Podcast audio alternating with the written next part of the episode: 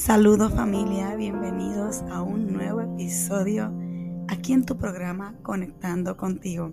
En estos días, mientras estudiaba la Biblia y redactaba lo que iba a ser el próximo podcast, leía en Primera de Samuel capítulo 13 y me hablaba de la historia de Saúl como rey de Israel.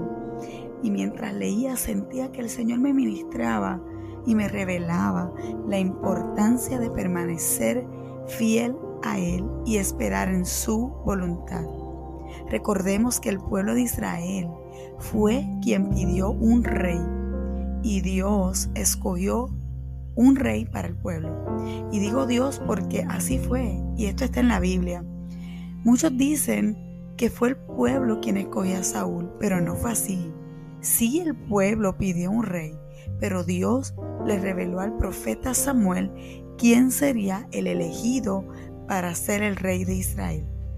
Partiendo de esto y leyendo la Biblia, apenas en los primeros años de reinado de Saúl, prácticamente mi gente, comenzando a liderar, él cometió un error grave que lo llevó a que su reinado no fuera duradero.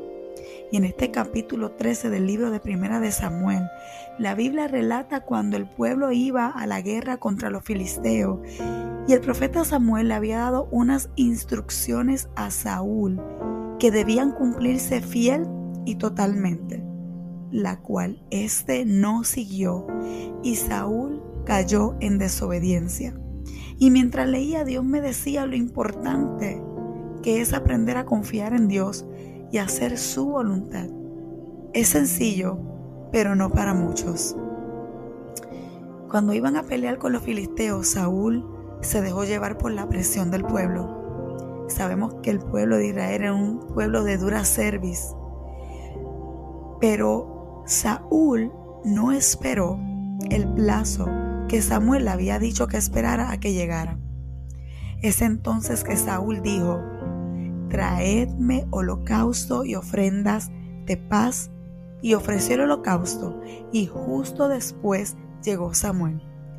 Saúl trató de justificarse, así como hacemos muchos de nosotros cuando no hacemos las cosas correctamente. Y en el versículo 13 dice, pero Samuel le dijo, ¿estás loco? Si hubieras obedecido la orden de tu Dios, tu reino habría durado para siempre. No es difícil obedecer y es por eso que debemos tener a nuestro lado a las personas correctas y mantenernos conectados con Dios, porque ya para este tiempo ya Saúl llevaba un año reinando sobre Israel. Y no solo fue una vez que Saúl desobedeció e hizo lo que le vino en gana. Y hoy día hay muchos que se creen que por las obras y los sacrificios que hacen, Dios se complace por eso. Y en el capítulo 15 de Primera de Samuel, versículo 22 y 23 dice, pero Samuel respondió, ¿qué es lo más que le agrada al Señor? ¿Tus ofrendas quemadas y sacrificio o que obedezcas a su voz? Escucha, la obediencia es mejor que el sacrificio y la sumisión es mejor que ofrecer la grasa de los carneros. La rebelión es tan pecaminosa como la hechicería y la terquedad, tan mala como rendir culto a ídolos. Así que por cuanto has rechazado el mandato del Señor, Él te ha rechazado como rey. Mire mi gente, aún así, luego del profeta Samuel indicarle a Saúl que fue rechazado por Dios, Samuel le da otra encomienda. Y en otras palabras, como que le dio otra oportunidad para enmendar ese error.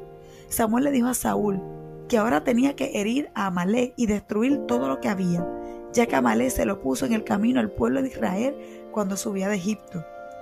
Pero ahí volvió Saúl y solo cumplió una parte. Derrotó a los amalecitas, pero dejó vivo a Agag, el rey de Amalek y tomó lo mejor de las ovejas y del ganado mayor, pero todo lo que era vil y despreciable lo destruyó. ¿Qué tú me dices? O sea, Dios te está dando otra oportunidad, cabezón, y vienes ¿Y porque eres el rey de Israel? ¿Te crees que manda? No, no, no, no, no, mi hijo, no. Las cosas no son así. Y es aquí cuando el Señor volvió a desechar a Saúl. Uf, qué horrible debe sentirse ser rechazado por Dios. Cuando desobedeces a Dios, vienes quedando fuera del cerco protector de Dios. No esperar lo que Dios dijo y hacer lo que nos venga en gana tiene sus consecuencias a tal punto que sea rechazado por Dios. En el libro de Samuel en dos ocasiones dice que el Espíritu de Dios vino sobre Saúl. Después que Samuel lo ungió, a Saúl Dios le dio otro corazón. Pero cuando Saúl fue rechazado por Dios, el Espíritu del Señor se apartó de él. No obstante, tú no puedes esperar dirigir a otros efectivamente mientras no estés dispuesto, en primer lugar, a ser dirigido por Dios. La terquedad y el orgullo de Saúl lo descalificaron como rey de Israel. Y qué vergonzoso y triste es ser rechazado por Dios. Cuando Dios delega en ti algún ministerio es porque confía plenamente en ti y Él sabe que tienes el potencial. Solo Él busca obediencia. Dios busca que seas ese instrumento para el liderazgo piadoso que Él desea que tú seas. No hay mejor líder que aquel que puede seguir fielmente a Dios. Recuerda que todo lo que tienes y eres se lo debes a Dios. El salmista decía, pueblo suyo somos y ovejas de su prado. En otras palabras, le pertenecemos a Dios. Y si Dios te encarga una misión es para que hagas la voluntad del Padre. Y de esa forma evita ser rechazado por Dios, porque si lo que Dios te entrega no lo sabes manejar, Dios levantará un David con un corazón conforme al de Dios. Qué lindo. Nada, hasta aquí el episodio de hoy. Nos vemos en la próxima. Dios te bendiga.